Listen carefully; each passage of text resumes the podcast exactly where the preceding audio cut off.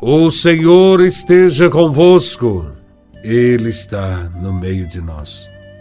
Proclamação do Evangelho de Nosso Senhor Jesus Cristo, segundo São Lucas, capítulo 1, versículos de 57 a 66 e versículo 80. Glória a vós, Senhor. Completou-se o tempo da gravidez de Isabel, e ela deu à luz um filho. Os vizinhos e parentes ouviram dizer como o Senhor tinha sido misericordioso para com Isabel e alegraram-se com ela.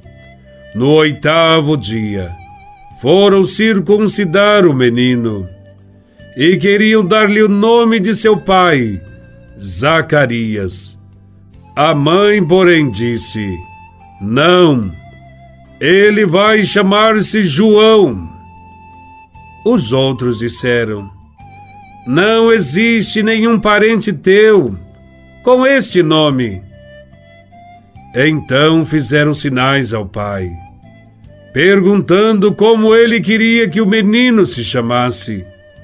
Zacarias pediu uma tabuinha e escreveu: João é o seu nome. E todos ficaram admirados. No mesmo instante, a boca de Zacarias se abriu. Sua língua se soltou e ele começou a louvar a Deus.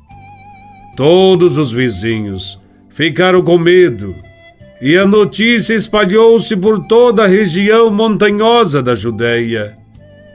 E todos os que ouviam a notícia ficavam pensando: o que virá a ser este menino?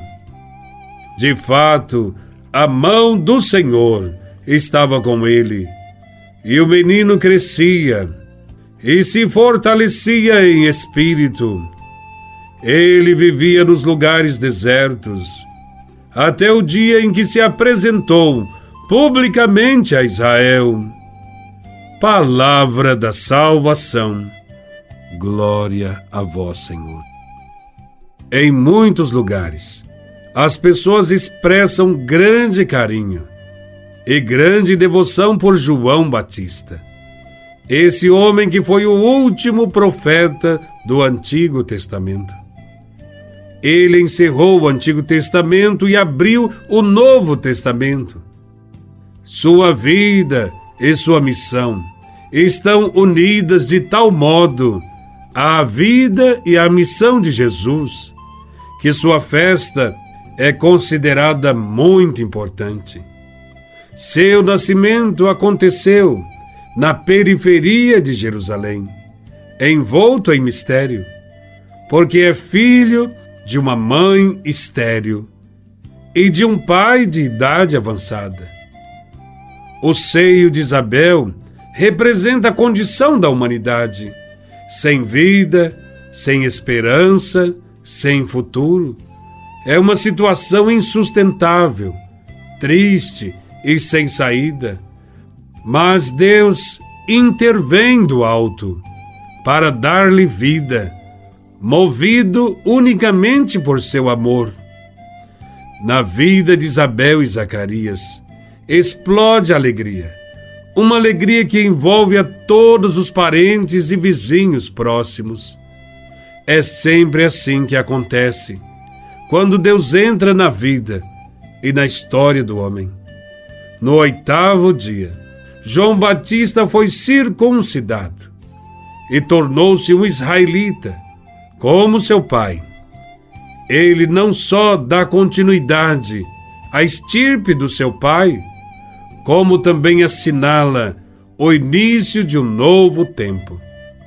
Com ele terminou o tempo das promessas de Deus, para o tempo de ver concretamente a sua bondade. Ele, desde a concepção, é um dom de Deus e vem com uma missão divina será consagrado a Deus para uma missão especial. Seu nome, João, foi determinado pelo anjo Gabriel e significa Deus é misericórdia. A misericórdia de Deus será o centro da pregação de João Batista. A alegria de Zacarias vai além da alegria de ter um filho. Apesar da idade avançada, vê em seu filho o cumprimento de uma promessa divina. Sua alegria completa-se quando recupera a fala. Solta a língua para bendizer o Senhor, que escolhera o menino para ser profeta do Senhor e ir diante dele para preparar os seus caminhos, anunciando ao povo a chegada da salvação. João, o Batista, foi o apelido que o povo lhe deu e que os evangelhos conservaram. Esse apelido, João, o Batista, lhe veio porque ele percorria toda a região do Jordão, pregando um batismo de conversão. Ele mesmo batizou Jesus de Nazaré, mesmo não precisando, porque Jesus não tinha pecado. Deus realizou maravilhas na vida de João Batista. Jesus chega a afirmar que entre os nascidos de mulher não houve outro maior que João Batista. João será o anunciador da misericórdia de Deus. Cresceu e se fortaleceu em espírito.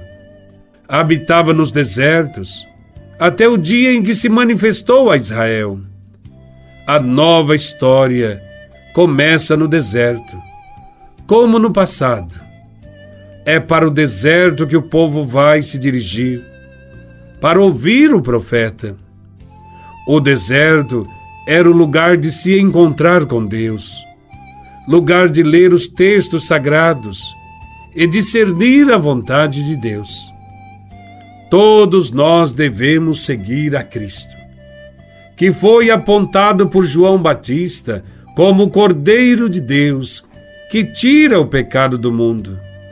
Devemos também preparar nossos caminhos, converter-se e ter gestos de arrependimento para acolher a Cristo sempre. Que nosso Senhor continue chamando, nos dias de hoje, mais profetas para preparar o caminho, para ajudar no reino de Deus. Louvado seja nosso Senhor Jesus Cristo, para sempre seja louvado.